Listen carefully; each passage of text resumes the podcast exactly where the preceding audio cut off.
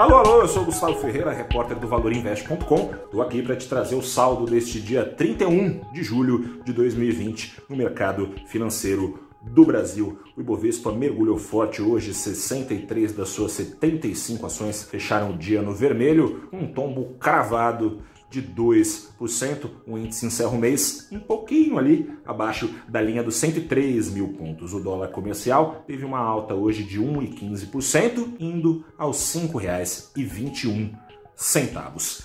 Esse baixo astral do dia foi uma extensão do baixo astral de ontem. Ontem foi confirmada a capotada maior da história da economia americana, o número é de 33%, um número muito grande, veio até abaixo dos 35% que eram esperados, mas um número desse é grande demais. O investidor reagiu com aversão ao risco, pulando fora nas principais bolsas do mundo para outras opções de proteção. Aqui no Brasil, essa queda que já aconteceu ontem, muito mais violenta hoje, aconteceu também sob o eco do PIB da zona do euro, também afundando, uma queda também violenta, não tão violenta quanto a dos Estados Unidos, mas também na casa dos dois dígitos de mais de 12%. Com isso, o investidor também que está acompanhando a temporada de balanços e que torceu o nariz ao longo da semana para alguns números que acompanhou de ações de peso, que tem bastante impacto se sobem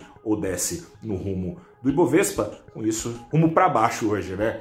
Ações de bancos caindo com força na semana Bradesco e Santander divulgaram dados. As do Bradesco hoje lideraram ali as quedas do setor. As ações da Petrobras que já caíram ontem caíram hoje também. Saiu o resultado da empresa na noite passada. Você acompanha o resultado e as análises dos números no valorinvest.com. Petrobras caindo mais de 2% hoje, a despeito do petróleo subindo, tanto nos Estados Unidos, em Nova York, quanto em Londres, referência de preços da empresa e do mundo todo, preços de Nova York do petróleo que importam só as indústrias americanas. As ações da Vale caíram também. Todo mundo caiu hoje. Um baita baixo astral. No mundo, a pandemia também não inspira muita animação. Os Estados Unidos, nessa semana, voltaram a ultrapassar a marca de mais de 70 mil casos de contágio registrados por dia é muita coisa. No Brasil, enfim, nem entrou na segunda onda porque talvez nem vá sair da primeira onda até sair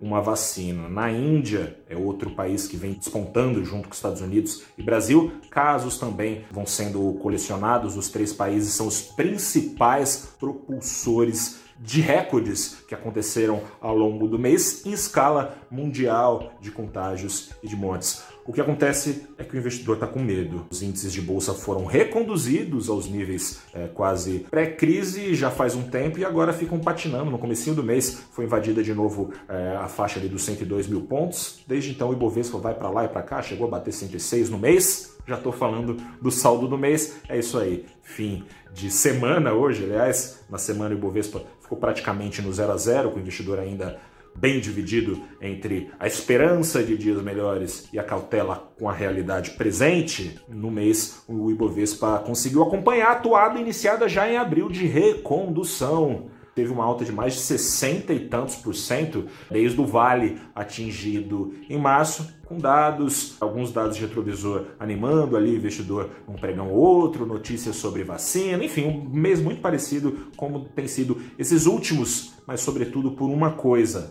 os juros seguem muito baixos, o investidor não tem para onde correr. Corre para ativos reais, moedas, já falo do dólar, estou entrando já no assunto, e buscar ouro, que no mês disparou. Nesse mês, o ouro, pela primeira vez, ultrapassou a faixa dos 2 mil dólares por onça Troy. O investidor vem preferindo o ouro no mês é, como opção de reserva de valor em detrimento do dólar. Aqui no Brasil, o dólar caiu mais de 4%, no mundo inteiro caiu o dólar. Na semana, atingiu o menor nível em dois anos contra uma cesta de várias moedas o investidor olhando com mixed feelings aí. Por um lado, estímulo acaba vazando para as grandes bolsas, acaba influenciando também o Ibovespa, tem uma correlação muito forte com a bolsa americana. Por outro lado, tanto estímulo assim significa que não está muito bem, né? A situação da economia americana, que é, queira ou não, junto com a China, são os dois principais motores da economia mundial. Com esse sinal, o dólar está perdendo terreno na preferência do investidor, que explica parte dessa queda. Outra parte da queda do dólar, do preço do dólar aqui no Brasil, e aí é uma peculiaridade do Brasil, o real está ganhando um pouco de força, subiu muito, né?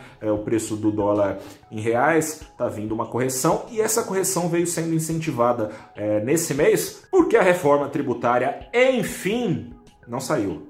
Enfim, foi totalmente entregue? Também não, mas um pedaço foi entregue lá no Congresso pelo governo, junção de PIS e COFINS numa alíquota de 12%, já trouxe pelo menos uma sensação de que a agenda econômica do governo foi destravada, melhorando um pouco as perspectivas do investidor, tanto aqui no Brasil quanto no exterior, para o longo prazo. No meio disso tudo, tem reunião do Copom na semana que vem e eu vou te fazer um convite. Como sempre, sexta-feira, te falo qual vai ser o abrindo os trabalhos da próxima semana, a live que, abre os trabalhos no Valor Invest. Começa na segunda-feira, às 8h30 da manhã, o programa especial sobre Copom, queda da Selic, o que, que importa para o seu bolso e para a Bolsa, para ajudar a gente a entender isso tudo e para olhar também um pouco para o longo prazo, né? Porque não tem muita novidade aí. Os juros devem, se a maioria do mercado acertar o que está lá projetado nas suas planilhas, os juros devem cair de novo aos 2% ao ano agora aqui no Brasil.